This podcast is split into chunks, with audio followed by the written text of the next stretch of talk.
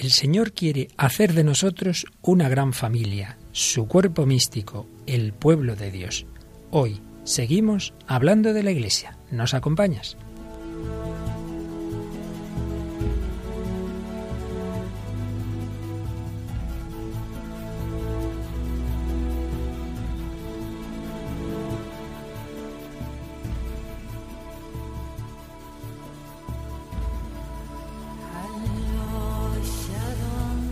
El hombre de hoy y Dios, con el padre Luis Fernando de Prada.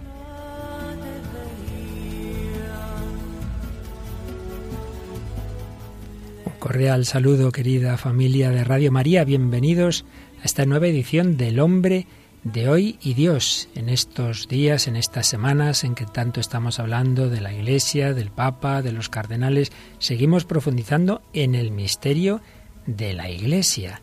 Esa Iglesia que es el cauce de encuentro con Dios, el cauce de encuentro con Jesucristo.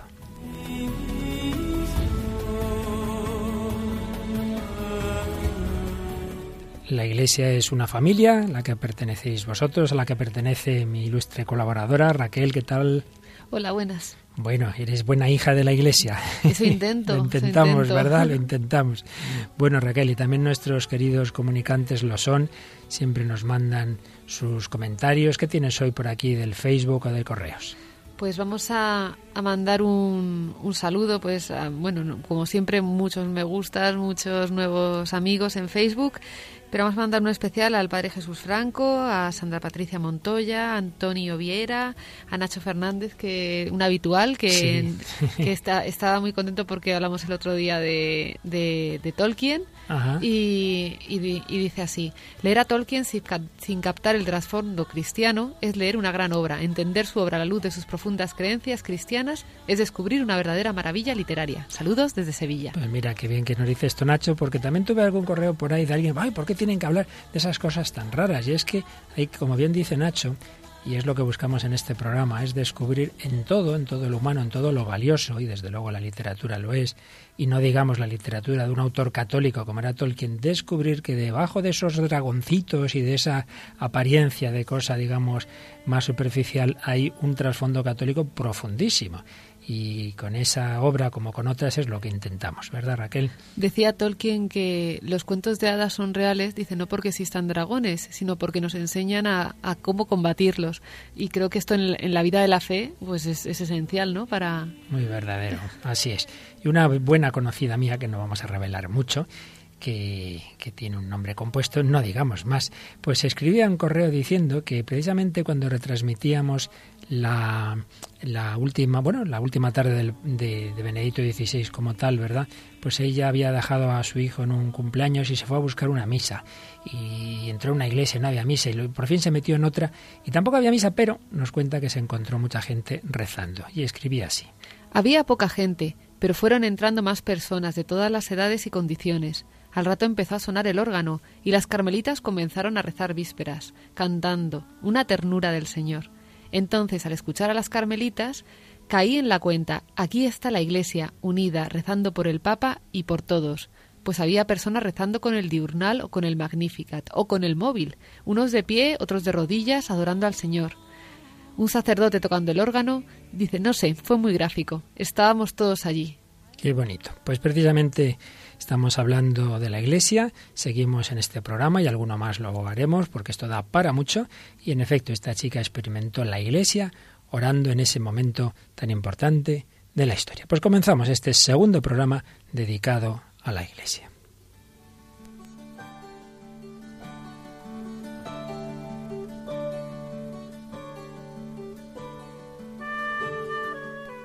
Y lo hacemos recordando a un converso, a un converso a la Iglesia, Carlos de Foucault, que nacía en Francia en septiembre de 1858. Por cierto, caigo ahora en la cuenta, según leo la, fecha, me doy cuenta de que es el mismo año en que se aparecía la Virgen en Lourdes.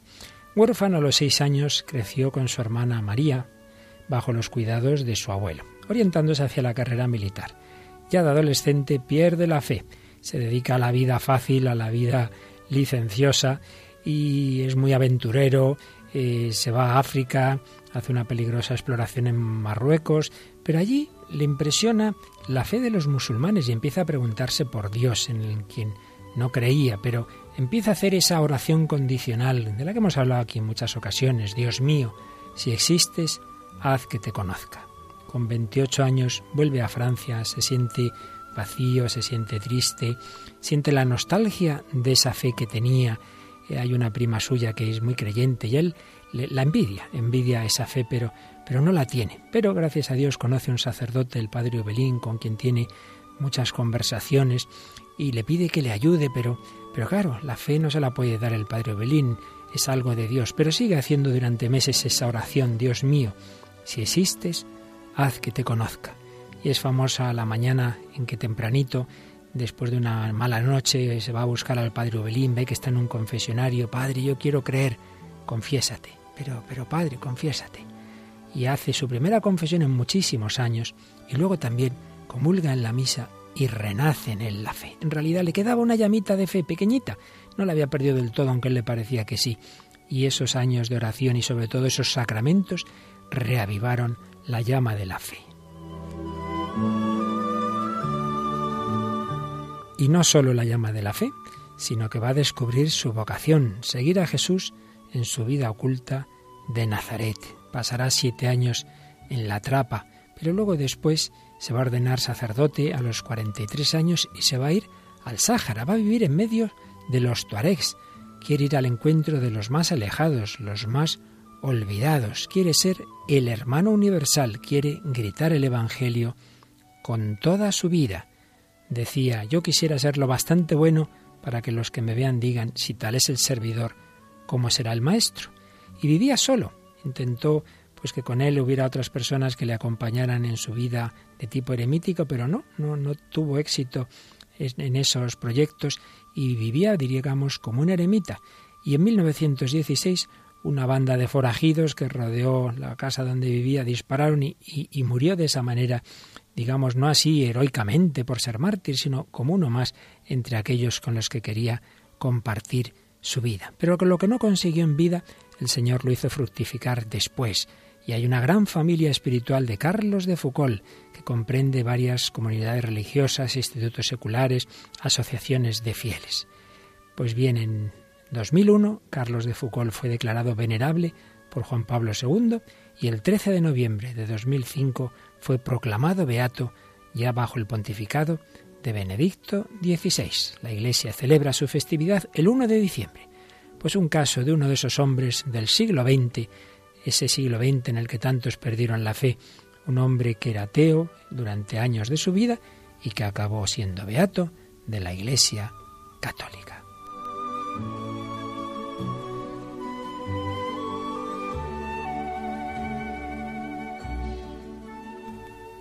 Bueno, Raquel, bonita la historia de Carlos de Foucault. ¿La conocías un poco? Un poquito, sí. Tengo amigos que son, además un amigo que está en África que es muy, muy seguidor de, Carlos de Foucault. Que está en África, ¿eh? Sí. Qué bien. No sé si sabes esa frase tan bonita que también se... Bueno, hay bueno, muchas, pero me vienen a la mente dos. Una, cuando se convierte y dice, desde que conocí a Dios me pareció que mi vida solo podía ser para Él una vez que conoces a Dios de verdad y no en teoría, uno dice, pues hombre, no puede ser que he conocido a Dios y me quedo tan pancho. No, no, mi vida solo puede ser para Él. Y luego cuando dice, busqué el último lugar, estar en el último puesto, pero cuando lo encontré ya se me había adelantado Jesús. Jesús estaba en el último puesto. Una vida sencilla, una vida de alguien que ha conocido a Jesucristo. Pero ¿cómo lo hizo? Pues buscándole, buscando al Señor tras haber perdido más, parece que del todo, pero como hemos comentado antes, quizá no del todo, del todo la fe, pero al menos así lo experimentaba él, pues él buscó la fe. Muchas veces nos dicen personas conocidas y tal, ay, ¿cómo haría yo para que esta persona encontrara la fe? Pues claro, tiene algún milagro, que también a veces Dios los hace. Normalmente hace falta que esa persona busque a Dios y el que busca, encuentra. Pues bien, en ese camino, que en este programa pues siempre queremos hablar de ello, ¿no? De personas ah, que, que buscan la verdad. Hay que decir que por un lado están las razones que aquí hemos ido exponiendo, sobre todo en aquel primer bloque del programa, que recuerdo que en ese primer bloque hubo un programa, el número 17, que fue precisamente razones para creer en la Iglesia Católica. Algunas de las cosas que dijimos las repetiremos, pero otras ahí las tenéis si queréis pedirlo. Las razones son importantes para que nos demos cuenta, como tantas veces nos, nos han expuesto tanto Juan Pablo II como Benedicto XVI, nos expusieron, pues como la fe no va contra la razón, sino todo lo contrario. Por eso es bueno usar la razón. Pero también hay que decir que solo por razones uno no llega a esa conversión. Puede llegar a decir, bueno, razonable, sí, creer en Dios, es razonable creer en Cristo, es razonable creer en la Iglesia, pero porque sea razonable uno no juega, se juega la vida, como se la jugó Carlos de Foucault. Hace falta un don grande, una fe viva, hace falta ese conocer a Dios desde el corazón, no solo por la razón, que repito, es muy importante. Por eso, la persona que esté buscando a Dios, que esté buscando la fe, que esté buscando la fe católica, por un lado es bueno el diálogo, es bueno leer libros, es bueno razonar, pero también hay que decirle que, como en otros grandes temas en la vida, al final hay que hacer la prueba, hay que venir y lo veréis. No basta con estar ahí sentado en tu mesa y en tu silla y leer una serie de libros. Tienes que conocer la Iglesia por dentro. Tienes que vivir algo de lo que de lo que ahí vivimos y probarlo, probarlo. Y ese puede ser, pues como hizo Carlos de Foucault, a instancias del padre Ubelín, puede ser probar los sacramentos, puede ser decir, hombre, si tienes un mínimo de fe, pues sí puedes confesar, sí puedes comulgar, en fin, eso ya el sacerdote que conozca a la persona verá lo que le aconseja, o si no se llega a ese mínimo para una recepción digna de los sacramentos, pero sí se puede participar en grupos cristianos, en actividades solidarias, e, irse con las misioneras de la caridad, con las hijas de la caridad o con quien sea, pues a ese tipo de experiencias en las que muchas veces pueden tomar parte no creyentes. Tú, Raquel, que muchas veces has estado y estás en experiencias como Casa de los Pobres, supongo que habrás conocido personas que van a esas experiencias y a lo mejor no son personas de mucha fe, pero que comparten esos momentos, ¿no? Claro, normalmente yo creo que es, o sea, lo más fácil ahora mismo, ¿no? Por la mentalidad que hay en la sociedad, acercarse a la Iglesia a través de, de lo que es la caridad, ¿no? Ya que siempre me acuerdo cuando habla cuando habla Monseñor José Ignacio Munilla de esto, ¿no? De la, verdad y la caridad, que ha habido otras épocas en que la verdad era como lo que primaba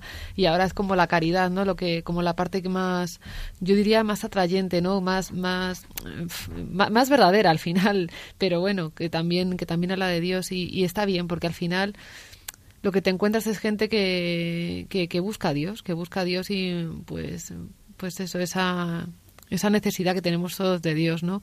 Y que a lo mejor se acercan de esa manera, ¿no? A través de los pobres, porque es como lo más sorprendente, lo menos apetecible en comparación de lo que hay en este mundo, ¿no? Es el contraste tan grande que te hace preguntarte, ¿y esto por qué, no? Que hay otras cosas, pues que a lo mejor pueden parecer, pues más como culturales y tal, pero esto es más, esto llama más al corazón, ¿no? Sin duda, pues mira eso que has mencionado, verdad y amor, precisamente vamos a seguir un poquito ese hilo durante el programa. Verdad conocer la verdad de la fe, dónde está la plenitud de la verdad religiosa, lo que Dios ha revelado, pero decíamos que no lo vamos a conocer solo por razonamientos, hay que amar. Es como si tú conoces a una persona y tienes una serie de datos sobre ella, pero al final tienes que tratar con ella íntimamente para conocerla de verdad y te acabará contando lo que lleva en el corazón, su intimidad. Pues bien, para conocer a la Iglesia no basta con leer, con saber su historia, con ver qué razones tenemos para creer que la ha fundado Jesucristo. Hay que vivir algo, hay que entrar en la Iglesia, hay que conocer sus comunidades, hay que compartir.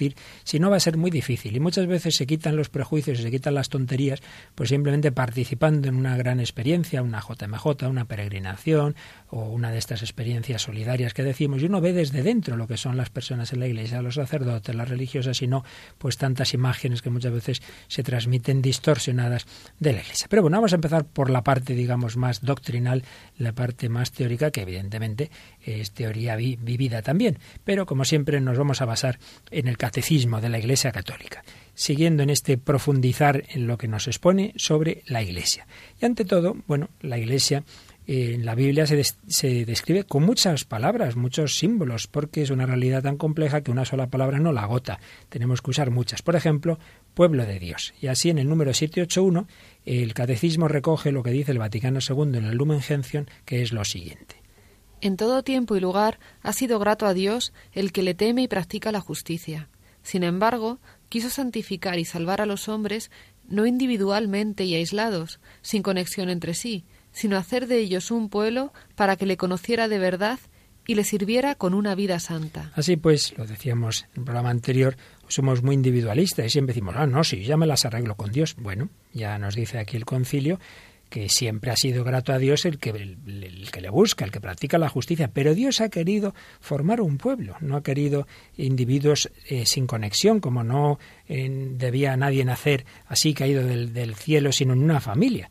Entonces Dios ha formado ese pueblo, que primero fue Israel, lo fue preparando, pero más adelante nos dice este texto que todo esto sucedió como preparación y figura de su alianza nueva y perfecta que iba a realizar en Cristo es decir, el Nuevo Testamento en su sangre, convocando a las gentes de entre los judíos y los gentiles para que se unieran, no según la carne, sino en el Espíritu. Así pues, un pueblo de Dios, prefigurado en el Antiguo Testamento en Israel, pero que iba a ser la Iglesia, que tiene unas características que, según el número 782 del Catecismo, son características que le distinguen de cualquier otro grupo étnico, político, cultural y también religioso. Vamos a ver brevemente, así esquemática y casi telegráficamente, esas características según, eh, según el catecismo. Por un lado, se empieza diciendo que es el pueblo de Dios. Decimos el pueblo de Dios no es una expresión sin más, sino que es pertenencia de Dios. Y explica lo siguiente el catecismo.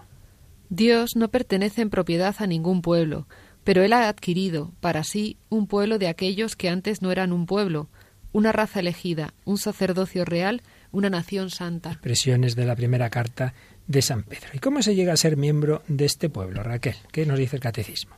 Se llega a ser miembro no por el nacimiento físico, sino por el nacimiento de arriba, del agua y del espíritu, es decir, por la fe en Cristo y en el bautismo. Bueno, ¿y quién es el rey? ¿Quién es el jefe? ¿Quién es la cabeza de este pueblo?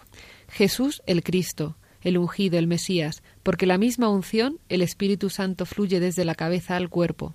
Es el pueblo mesiánico. ¿Y cuál es la identidad de este pueblo? Es la dignidad y la libertad de los hijos de Dios, en cuyos corazones habita el Espíritu Santo como en un templo. Y toda nación moderna tiene una constitución, unas leyes fundamentales. ¿Cuál es la ley fundamental del pueblo de Dios? El mandamiento nuevo, amar como el mismo Cristo nos amó, esta es la ley nueva del Espíritu Santo. ¿Y tiene alguna misión este pueblo? Ser la sal de la tierra y la luz del mundo. Es un germen muy seguro de unidad, de esperanza y de salvación para todo el género humano. ¿Y su último destino? El reino de Dios, que él mismo comenzó en este mundo, que ha de ser extendido hasta que él mismo lo lleve también a su perfección. Es el mismo, evidentemente, se refiere a Jesucristo. Jesucristo que sabemos que es sacerdote, profeta y rey. Pues bien, todo el que entra en el pueblo de Dios, el que se une a Jesucristo, recibe esas mismas características. Todo el pueblo de Dios participa de esas funciones de Cristo. Todo cristiano es sacerdote, está llamado a ofrecer su vida, es profeta, está llamado a hablar de parte de Dios, a dar testimonio de la fe y es rey. Estamos llamados a regir, en primer lugar, nuestra propia vida, no dejarnos llevar de egoísmos, de pasiones, sino regirnos por la voluntad de Dios, pero también colaborar a que el mundo entero obedezca al Señor.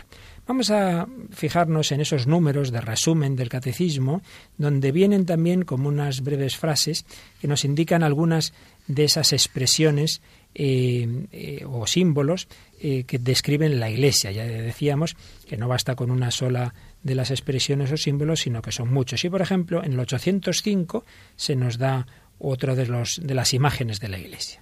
La Iglesia es el cuerpo de Cristo, por el Espíritu y su acción en los sacramentos, sobre todo en la Eucaristía, Cristo muerto y resucitado, constituye la comunidad de los creyentes como cuerpo suyo. Qué bonito. Si lo del pueblo se fija un poco más en la pluralidad, en que somos muchas personas, esta imagen del cuerpo se fija en la unión tan grande que todos tenemos con Jesucristo. La Iglesia es el cuerpo de Cristo, pero hay pluralidad en ese cuerpo, por eso el 806 dice. En la unidad de este cuerpo hay diversidad de miembros y de funciones, todos los miembros están unidos unos a otros, particularmente a los que sufren, a los pobres y a los perseguidos. Pues claro, igual que en el cuerpo hay ojos, hay manos, pues también en el cuerpo místico de Cristo hay una gran diversidad de miembros. Y también igual que el cuerpo físico tiene una cabeza, pues se nos dice de la Iglesia. La Iglesia es este cuerpo del que Cristo es la cabeza. Vive de Él, en Él y por Él. Él vive con ella y en ella. Pero además de la imagen del cuerpo místico, del cuerpo de Cristo, hay otras imágenes. Una muy bonita que, es una realidad presente en la historia de la humanidad, eh, se nos habla en el 808. La Iglesia es la esposa de Cristo, la ha amado y se ha entregado por ella, la ha purificado por medio de su sangre, ha hecho de ella la madre fecunda de todos los hijos de Dios. Así pues, pueblo de Dios, cuerpo de Cristo, esposa de Cristo, y un nuevo símbolo. La Iglesia es el templo del Espíritu Santo. El Espíritu es como el alma del cuerpo místico, principio de su vida, de la unidad en la diversidad y de la riqueza de sus dones y carismas. Y todo ello, el Vaticano II, y lo recoge el Catecismo, lo resumía en una frase de un santo padre de los primeros siglos de la Iglesia, San Cipriano, con esta frase tan redonda. Así, toda la Iglesia aparece como el pueblo unido por la unidad del Padre, del Hijo y del Espíritu Santo. Muy bien, Raquel, pues ya hemos dado un primer empujón a esta parte doctrinal, a esta parte de exposición de la verdad sobre ese pueblo al que Dios nos llama a formar. Pero, como siempre decimos en este programa, no es simplemente el catecismo o el compendio donde se expone esa doctrina sin más, sino que lo queremos hacer siempre en relación con la cultura contemporánea. Por eso ese usar el cine muchas veces profano, que, que alguno no acaba de entender mucho, ¿verdad? ¿Y por qué ponen estas películas y por qué no sé qué? Pues precisamente para que veamos que en todo lo humano hay preparación a lo divino, hay preparación a los misterios cristianos. Y hoy has traído una película que uno de primeras dice no tiene nada que ver con la iglesia. Vamos a ver, ¿qué película es, Raquel? Pues la película se llama Hacia Rutas Salvajes, es una película del, del 2007 dirigida por Son Pen, que no es precisamente un hombre... No es un santo padre. No, es un santo padre, pero bueno, nos narra la, historia de, de, un joven que cuando termina los estudios universitarios, pues se decide a aventurarse pues, eh, pues solo en la vida, pues por Alaska y em, pues encontrándose un poco a sí mismo con ese contacto con la naturaleza, esa filosofía que hay así pues de eso, de supervivencia, de bueno, y, y, esto que te lo van presentando poco a poco así en la película, resulta que tiene unas, una, un motivo, una razón, pues que es mucho más profunda, ¿no? Él, él nace, pues en, es, son dos hermanos, nacen en una familia así supuestamente pues perfecta, así de dinero, tal, y pues en uno de los viajes que hace, cuando ya es más mayorcillo tal, pues descubre que pues que su padre ha tenido otra vida y bueno que les habían mentido no más que nada más que su padre hubiera tenido otra vida el fondo es que estaban viviendo lo que dice él una mentira no uh -huh. y esto le cuesta tanto de le cuesta tanto asimilar no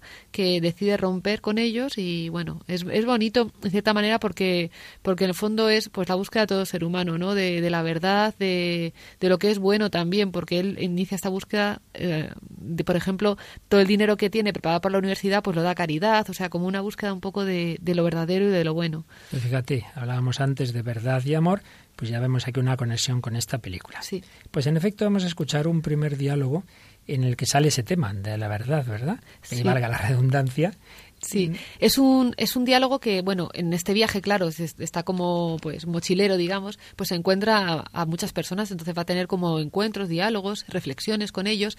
En esto es una mujer, ¿no? Que pues que intuye que tiene algún problema con pues con sus padres y tal y le dice que, que no sea injusto, ¿no? Entonces él le va a contestar con uno de los libros que él suele leer y el segundo corte que vais a escuchar que va a haber un cambio es pues ya casi al final de la película pues uno de estos tantos hombres que se encuentra por ahí un poco vagabundos y tal que le va a hacer una, una reflexión muy buena bueno pero no corras porque oímos primero el de la mujer y luego ya sí. escucharemos el otro sí Alex también podía haber tenido uno pero decidió quemar todo su dinero ¿por qué lo hiciste? no lo necesito nos vuelve cautos. Venga, Alex, hay que ser cauto. Ese libro que llevas mola mucho y todo eso, pero no puedes depender solo de hojas y vallas. No creo que haya que depender de muchas más cosas. ¿Dónde están tus padres? Supongo que viviendo su vida. No pareces falto de cariño, sé justo. ¿Justo? Tú ya me entiendes. Voy a citar a Thoreau. Antes que el amor, el dinero, la fe, la fama y la justicia.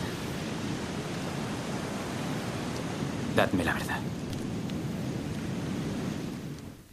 Dadme la verdad. Eso que suena mal a los oídos del hombre posmoderno relativista, ¿verdad?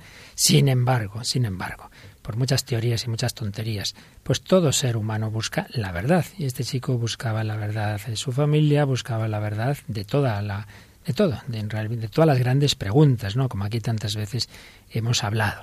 Por eso yo creo que este diálogo, Raquel, nos viene muy bien. Estamos buscando la plenitud de la verdad religiosa. Está en la Iglesia Católica, está en otras comunidades, está en una religión individualista. Son preguntas que hay que hacerse en serio. No basta con cosas y bueno, todos somos buenos, sí, sí, muy bien, pero dadme la verdad. Y ahora sí que vamos a escuchar ese otro diálogo que dices que nos viene hacia el final, ¿verdad? Sí. Donde incluso sale la palabra iglesia. Sí. Vamos a escucharlo. Te echaré de menos cuando te vayas. Yo también a usted, Ron. Pero se equivoca si cree que la alegría de vivir la dan solo las relaciones humanas, ¿sabe? Dios impregnó con ella todo lo que nos rodea. Está en todo lo que podemos experimentar. La gente tiene que cambiar su forma de ver las cosas. Sí, tomaré nota de eso. Lo digo en serio, hijo. De verdad. Y quiero decirte algo. Con las pocas piezas que he reunido de lo que me has contado sobre tu familia, tu madre y tu padre, he deducido que tienes algún problema con la iglesia. Existe una especie de ser superior al que todos reconocemos. Y parece que no te importa llamarle Dios. Pero cuando perdonamos, amamos. Y cuando amamos, la luz de Dios nos ilumina. Bueno, Raquel, la verdad que te voy a felicitar porque menudo corte tan bueno, es que salen un montón de temas súper actuales, ¿eh? Súper, además, eh, muy al tema y muy, al pensamiento del hombre moderno, ¿no? Que el hombre moderno, en efecto. Sí, muy tantas veces sí, yo creo en un ser superior, yo creo en Dios, tal, bueno, sí, pero algo más, ¿no? Sale el amor, sale la verdad, pero tienes problemas con la iglesia. Muchas veces hay problemas con la iglesia, con el sacerdote, por malas experiencias familiares. Incluso a uno le dices, Dios es tu padre, a lo mejor ha tenido un, padre desastroso y se echa a temblar, ¿no? Todo tiene que ver en ¿eh? la vida familiar, las experiencias que hemos tenido con la fe, con la fe todo tiene que ver. Pero ciertamente si uno busca, encuentra la verdad. Y esa búsqueda, ya decíamos, no solo debe ser intelectual, tiene que ser también movida por el amor. A mí me gusta mucho el, paralelismo este que hace de tienes un problema con tus padres, por lo tanto tienes un problema con la iglesia, ¿no? Y, es cierto muchas veces, o sea, como al contrario, o sea, lo que, bueno, la experiencia de tantas personas, ¿no? Que en, la iglesia pues han encontrado eh, como diríamos la cura no a, esos problemas no a lo mejor has tenido una experiencia familiar pues más defectuosa por lo que sea no por la pobreza de tus padres y tal y, y en la iglesia pues pues se encuentra el amor muchas veces no de de pues que a veces pues ha sido falto no por, por lo que sea no que no tampoco vamos a entrar en polémicas pero pero pero así es no la iglesia como sana también los corazones es también la mano de, de Dios no muchas veces. ciertamente yo solo he visto en bastantes ocasiones personas que dicen eso no pues mire yo por lo que fuera no tuve una experiencia de amor gratuito de mis padres y eso lo encontraron en una religiosa, en un sacerdote, en personas en la iglesia que me han acogido gratuitamente, ¿verdad? Como aquella experiencia, aquella escena tan bonita de los miserables, ¿no? Cuando el obispo pues perdona por completo a aquel que le había robado en su propia casa a pesar de haberle alojado para cenar, ¿no? Y ese hombre empieza a cambiar su vida, porque se ha encontrado a alguien que en vez de perseguirle va a meterle en la cárcel, le, le da lo suyo de esa manera gratuita, ha encontrado esa paternidad. Pero si te parece, Raquel, como ya hemos empezado fuertes, es nuestro momento de que también ayudándonos a entrar en el tema nos ayude la música. Y para ello también nos has traído, como intentamos muchas veces, un nuevo grupo, me parece cristiano, ¿no es así? Sí, la verdad es que eh, buscando en Internet encuentras mucha buena música cristiana y bueno, estos en concreto se llaman Huellas y son de, de Paraguay y, y, bueno, tienen varias canciones muy bonitas. Esta en especial se llama eh, Vida en él y bueno, espero que os guste. Muy bien, pues vamos a escuchar Vida en él de Huellas.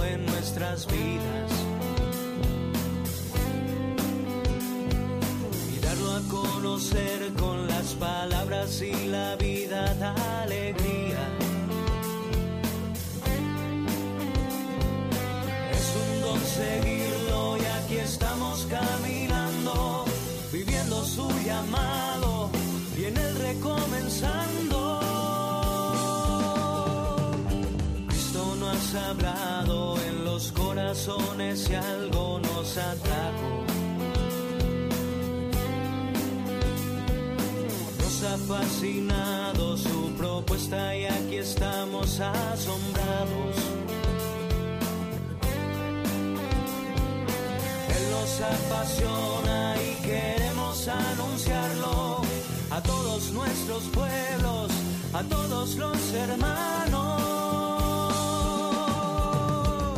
Caminemos con Jesús para dar vida a los pueblos. Somos sus discípulos y Él nos hace misioneros para que todos los pueblos tengan vida en Él.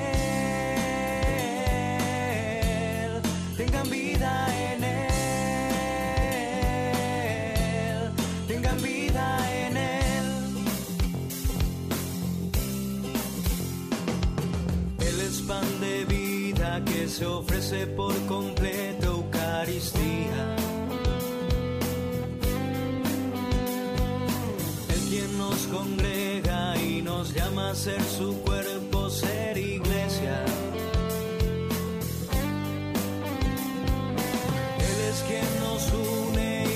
hace hombres nuevos para ser servidores, llevando su evangelio. No tenemos miedo porque Cristo nada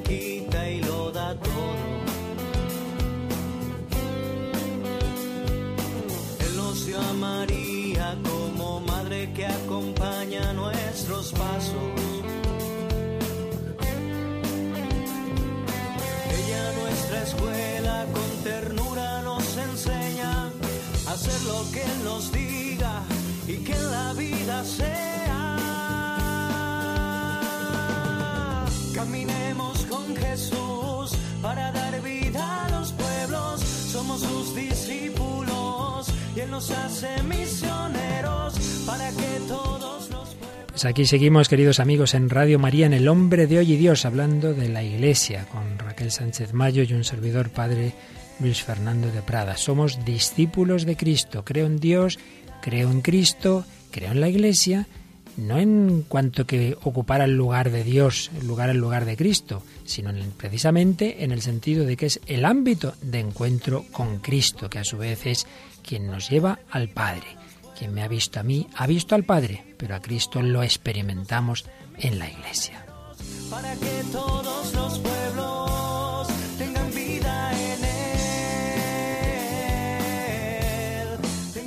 Para que todos los pueblos tengan vida en Él, es Jesucristo quien nos da la verdadera vida, la vida del amor de Dios, Raquel. Pero en esa película que nos has traído hacia Rutas Salvajes tenemos otro corte bien bonito que precisamente nos habla de ese amor de Dios. Sí, muy bonito y estás atento porque es muy corto también.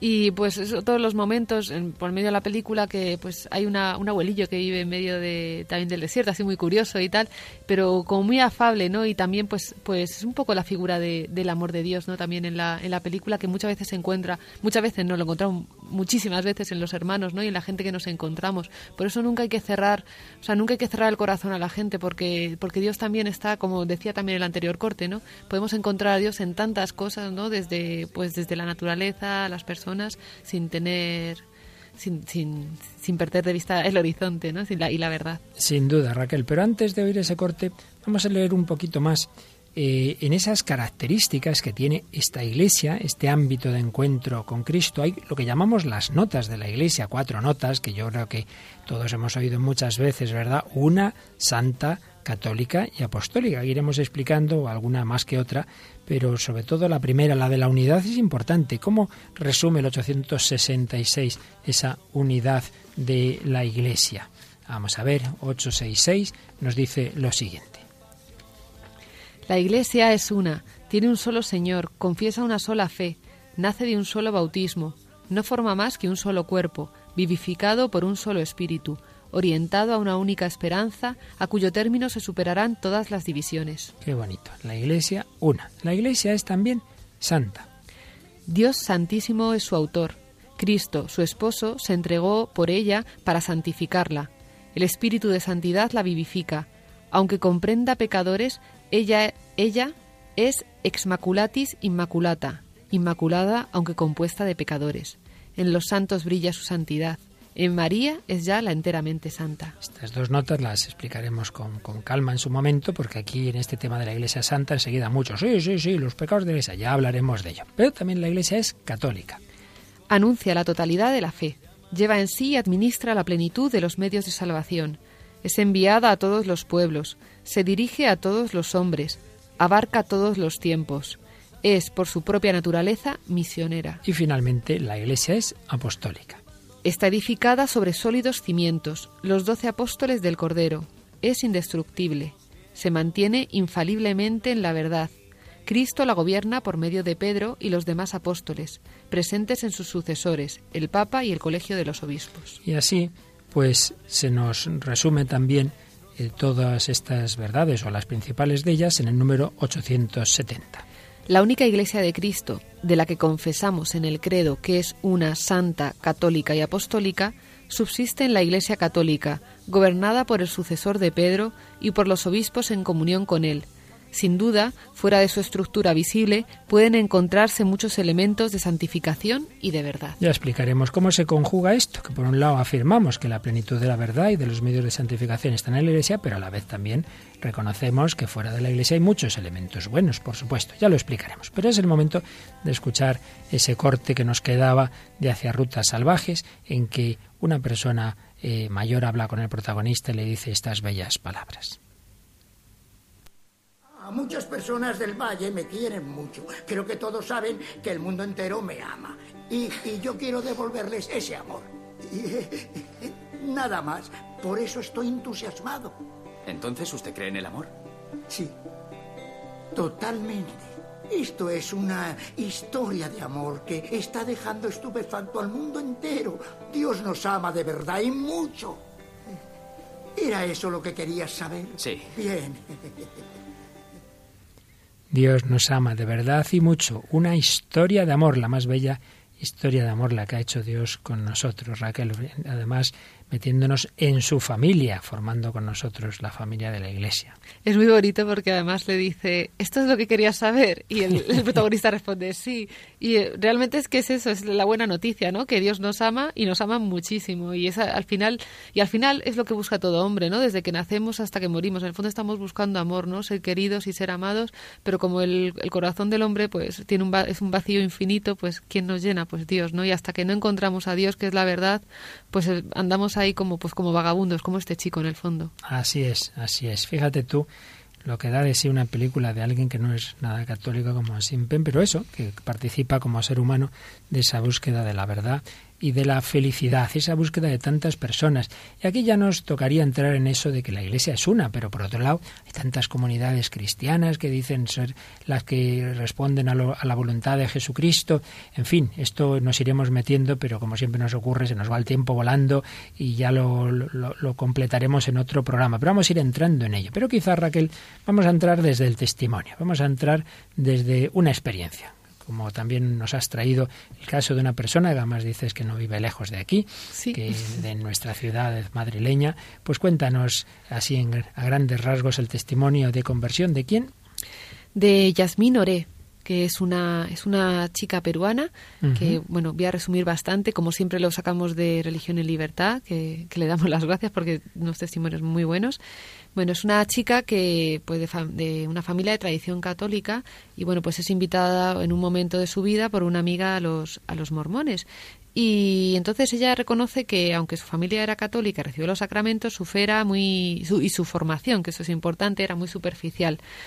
Dice, hoy que soy católica y adulta, sé que tenemos que enfrentar el mal que hay en el mundo y nuestras vidas. Dice, pero entonces yo no quería enfrentarme a la realidad, no quería embarrarme. Yo quería protección, un entorno seguro, un grupo acogedor y virtuoso, y eso es lo que le ofrecía, ¿no? Esta, esta chica y pues este, este sitio.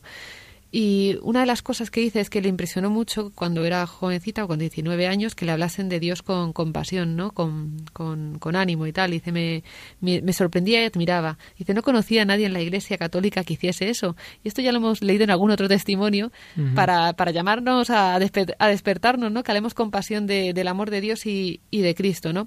Bueno, pues por todas estas cosas ella se va metiendo en esta, en esta, en esta secta y poco a poco pues, pues va viendo, ¿no? Que pues pues bueno, las, pues los métodos que tiene, ¿no? Para captar a más gente, para tal, y cómo ponían de, de, solían hacer hincapié pues en la Iglesia Católica. Dice que una de las anécdotas cuando salió Benedicto XVI, que le decían que si era feo, que si no sé qué, y ella, en el fondo, pues todas esas cosas no le gustaban, ¿no? No le gustaban que se hablase, que se hablase mal de, de la, de la Iglesia Católica. Y en uno de los momentos, ya más adelante, ¿no? Ya su familia le va poniendo un poco de trabas, pero en el fondo ella va haciendo lo que quiere y hay un momento que tienen que salir a como a, coger más gente no para, para esta secta y, y, tienen pues como unas respuestas preparadas y tal y ella empieza a ver ahí que, que, que algo que algo empieza a quebrarse no resulta que una de todo por una señora, además de 75 años, ahora que estamos escuchando unos trozos de gente, de personajes mayores, pues que era muy católica, ¿no? Era la madre de uno, además de los pertenecientes a la secta, y entonces, pues para convencerla, la iban ahí, la iban engatusando y tal, pero ella no se movía, no se movía de la fe, ¿no? Y, y entonces, pues, pues eso dice que, que ella le, le, le, le tocó mucho porque decía, dice, si convenzo a esa señora, siento que estoy traicionando algo mío, ¿no? Y bueno, pues poco a poco no empezó a dudar de, de la fe que ella profesaba entonces no que era pues esta eh, la fe la fe mormona. Y, y, bueno pues se dio cuenta de que de que no de que ahí no de que ahí no no no había verdad. Dice la misión que debía reforzar mi fe la estaba destruyendo y me preguntaba estaré haciendo bien a querer cambiarle su fe y dice hasta yo dudo y me di cuenta una cosa muy bonita que también hemos oído en otros testimonios, dice que me gustaban y me emocionaban las campanas en las iglesias católicas y ver que la gente salía en procesión devota del, ni del divino niño, dice, de la Virgen, y se me, me preguntaba, ¿cómo voy a decir que esto es malo y pagano?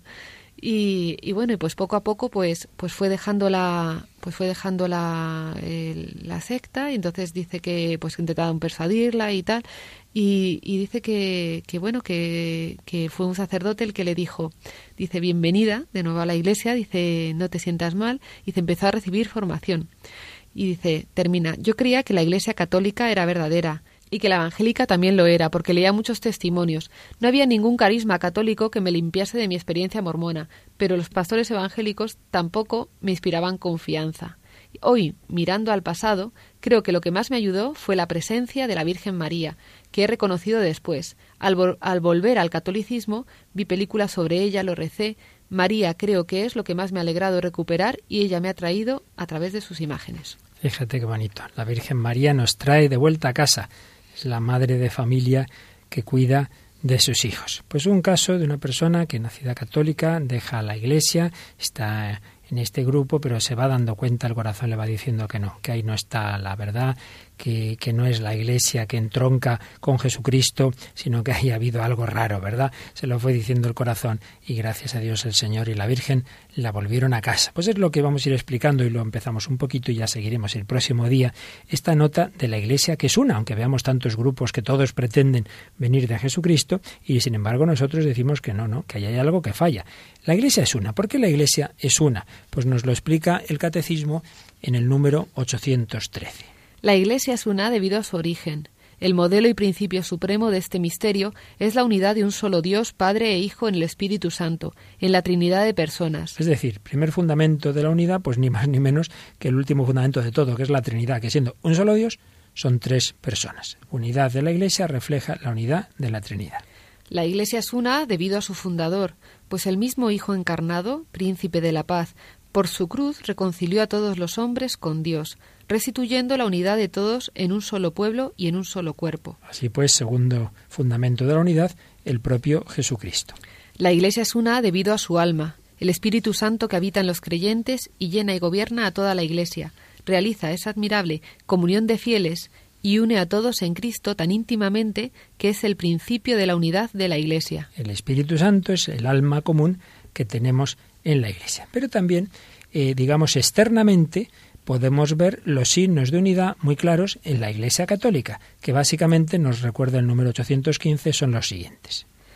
Por encima de todo esto, revestíos del amor, que es el vínculo de la perfección, pero la unidad de la Iglesia peregrina está asegurada por vínculos visibles de comunión, la profesión de una misma fe recibida de los apóstoles, la celebración común del culto divino, sobre todo de los sacramentos, la sucesión apostólica por el sacramento del orden, que conserva la concordia fraterna de la familia de Dios. Es decir, el número empieza citando a San Pablo, que dice, claro, que lo más importante es revestirnos del amor, que es el vínculo de la perfección, pero claro, eso externamente es difícil de distinguir. Bueno, ¿y quién, quiénes están unidos por ese amor? ¿Quiénes realmente están en esta iglesia? Por eso hay también unos vínculos visibles. La misma fe que profesamos, y en, por ejemplo, en misa, en el credo, el mismo culto divino, la liturgia, aunque luego tenga matices y diversos ritos, pero lo esencial es lo mismo en toda la Iglesia Católica de Oriente y de Occidente, y la sucesión apostólica por el sacramento del orden que permite decir que, yo qué sé, el, obispo de Madrid le ordenó tal obispo, a ese tal obispo, y vamos hacia atrás y al final llegamos a los apóstoles, cosa que no tiene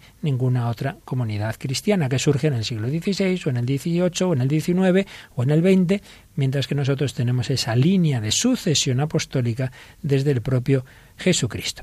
Y por ello, nos dice, y aquí ya entramos en el tema de fondo, ¿no? De, de, la unidad y la verdad de la Iglesia Católica, nos dice así el número 816. La única Iglesia de Cristo, nuestro Salvador, después de su resurrección, la entregó a Pedro para que la pastoreara. Le encargó a él y a los demás apóstoles que la extendieran y la gobernaran. Esta Iglesia, constituida y ordenada en este mundo como una sociedad, subsiste en la Iglesia católica, gobernada por el sucesor de Pedro y por los obispos en comunión con él. Es decir, que ese grupo del que hablábamos también en el programa anterior, de personas que, que, convivían con Jesucristo, ante todos los apóstoles, pero luego ese siguiente círculo concéntrico, ¿verdad?, de discípulos, etcétera, eh, Jesucristo no dejó así una cosa amorfa, ¿vale? ahí os apañéis, no, no, la organizó. Pues están los doce y dentro de los doce hay una primacia muy clara de Pedro. Solo a él le dice esa expresión de Mateo 16, tú eres Pedro, sobre esta piedra edificaré mi iglesia, etcétera. Pues bien, esa iglesia, ese grupo que ha fundado Jesucristo, nuestra fe es que ¿dónde está hoy esa iglesia? ¿Dónde está ese grupo? Pues que eso subsiste en la iglesia católica, gobernada por quién? Por el sucesor de ese Pedro, al que Jesús puso al frente de los demás, y por los obispos sucesores de los apóstoles. Y el decreto de ecumenismo del Vaticano II, Unitatis Redintegratio, que cita el Catecismo, dice lo siguiente. Solamente por medio de la Iglesia Católica de Cristo, que es auxilio general de salvación, puede alcanzarse la plenitud total de los medios de salvación. Creemos que el Señor confió todos los bienes de la nueva alianza a un único colegio apostólico presidido por Pedro, para constituir un solo cuerpo de Cristo en la tierra, al cual deben incorporarse plenamente los que de algún modo pertenecen ya al pueblo de Dios. Esto es lo que explica lo que dice el Concilio Vaticano II. Explicar esto, pues ya seguiremos, como decía, próximo día, pero vamos a intentar decir una palabra. Y es que eh, el Hijo de Dios, al venir a la tierra, al hacerse hombre, nos da la posibilidad de unirnos a Dios. Todos los hombres estamos hechos para unirnos con Dios, pero nosotros por nuestras fuerzas no podemos, solamente si el propio Dios nos incorpora a sí mismo. Jesús lo hace haciéndose hombre, es el puente, es el pontífice, el que hace ese puente, es el sumo sacerdote, el puente es su humanidad. Por la humanidad de Cristo podemos llegar a Dios, pero además nos da el Espíritu Santo. El Espíritu Santo nos une a Cristo, Cristo nos une al Padre. Podemos unirnos a Dios. Pero ¿dónde está hoy Jesucristo? ¿Cómo unirnos hoy con Jesucristo? Pues a través de esa iglesia que Él instituye, en la cual, sobre todo, no digo que únicamente, pero sobre todo, existen unos, una especie de dedos con los que nos toca Jesús, que son los sacramentos. El bautismo, el primero y principal, la Eucaristía, la cumbre de esa unión con el Señor, etc. Pues bien, en la Iglesia están los sacramentos, está la palabra de Dios, está el pastoreo de los sucesores de los apóstoles, es decir, están una serie de medios que nos unen a Jesucristo. Entonces, lo que la Iglesia afirma es esto, la plenitud de los medios que Jesús nos ha traído a la tierra para unirnos con Él y, por tanto con el Padre, esa plenitud, esa totalidad de medios están eh, así en su conjunto solo en la Iglesia Católica. Pero también existen muchos de esos medios en comunidades cristianas que no tienen todo lo que tiene la Iglesia Católica porque se separaron de ella en un determinado momento, pero por ejemplo tienen el bautismo o tienen la palabra de Dios. ¿Y qué puede ocurrir? pues un poco lo de la parábola de los talentos. A lo mejor, pues eso, nosotros tenemos 50 talentos y tal comunidad cristiana tiene 30. Pero una persona de esa comunidad cristiana aprovecha de tal manera esos 30 talentos, aprovecha de tal manera la palabra de Dios, la fe, el bautismo, que en cambio un católico que tiene los 50 medios apenas los aprovecha y al final puede ocurrir, y, así ocurrirá en más de cuatro ocasiones y quizás muchas, que una persona fuera de la iglesia al final acabe su vida mejor que uno que está dentro, porque ha aprovechado mejor los menos medios que tenía que el católico que este que tenía esos medios y no los ha aprovechado bien. Por eso, en esta doctrina de la Iglesia, ella no es excluyente, no es lo que hoy diríamos fundamentalista, el que no está en la Iglesia se pierde y se condena, no, lo que decimos es que el Señor ha dejado la plenitud de medios en la Iglesia católica, pero no decimos que no pueda haber una persona fuera de la Iglesia católica que, eh, um, aprovechando esos medios que tiene, menos que en la Iglesia, sin embargo, pueda llegar a una mayor santidad. En cualquier caso, como decíamos, ya lo explicaremos más. Y vamos a ir terminando, Raquel, escuchando precisamente una canción de este grupo que tantas veces suena en Radio María, Orden y Mandato de San Miguel, que le da gracias a Dios por habernos dejado su presencia y tantos medios en la Iglesia.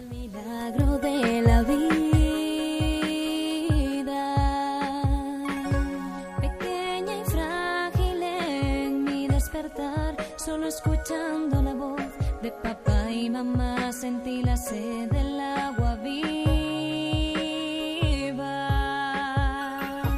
Y un día mi familia me presentó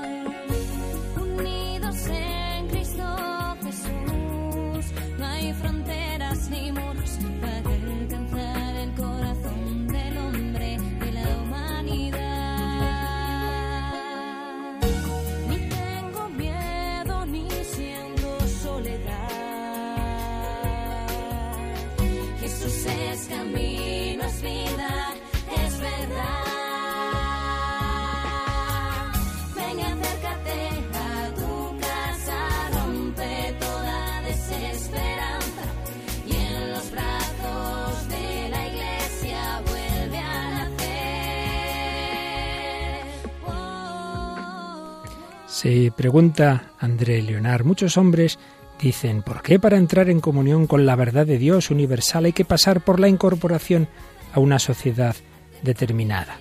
Y él responde, bueno, ese es ya el escándalo de la encarnación, porque hay que unirse a un individuo Jesucristo para llegar a Dios, porque Dios se ha encarnado en Jesucristo. Pues análogamente, si la Iglesia fuera solo un gran club religioso, una libre asociación espiritual, donde todo se decide entre los miembros, el hombre se enfrentaría con su propia religiosidad, pero debido a que la vida de la Iglesia está regida por una tradición que se nos impone como proveniente de Cristo y los apóstoles, por una sagrada escritura que es regla intangible de la fe, y por estar la vida cristiana a unos sacramentos instituidos por Cristo y administrados por un sacerdote ordenado al efecto, sus miembros tienen la garantía de que es a Él, a Jesucristo, el Hijo de Dios, venido a este mundo, a quien encuentran en la Iglesia y no simplemente a su propia religiosidad natural, por generosa que está fuera.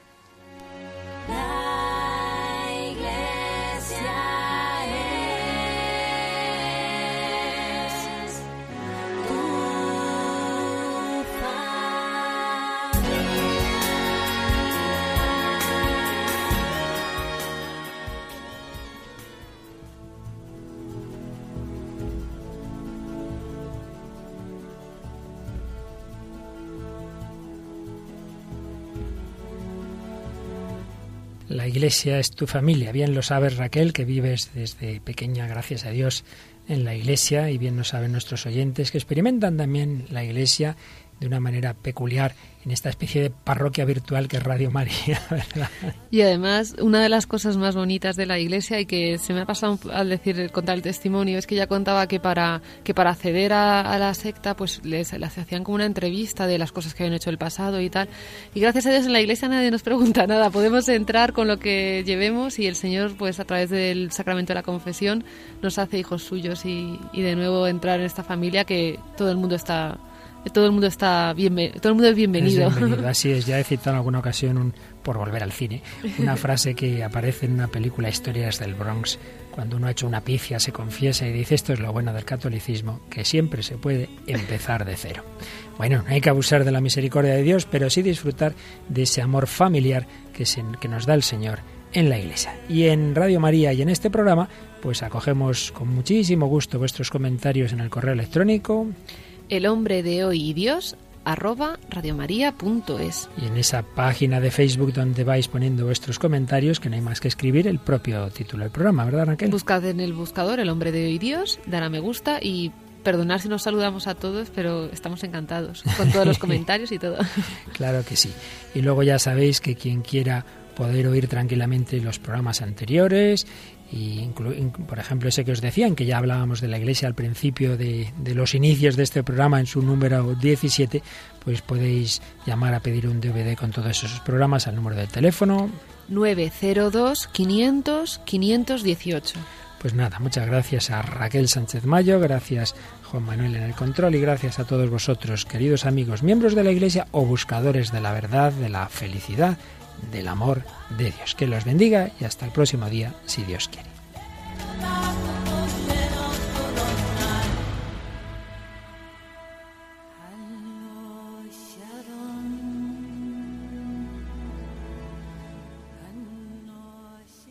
Así concluye El hombre de hoy y Dios, un programa dirigido en Radio María por el Padre Luis Fernando de Prada.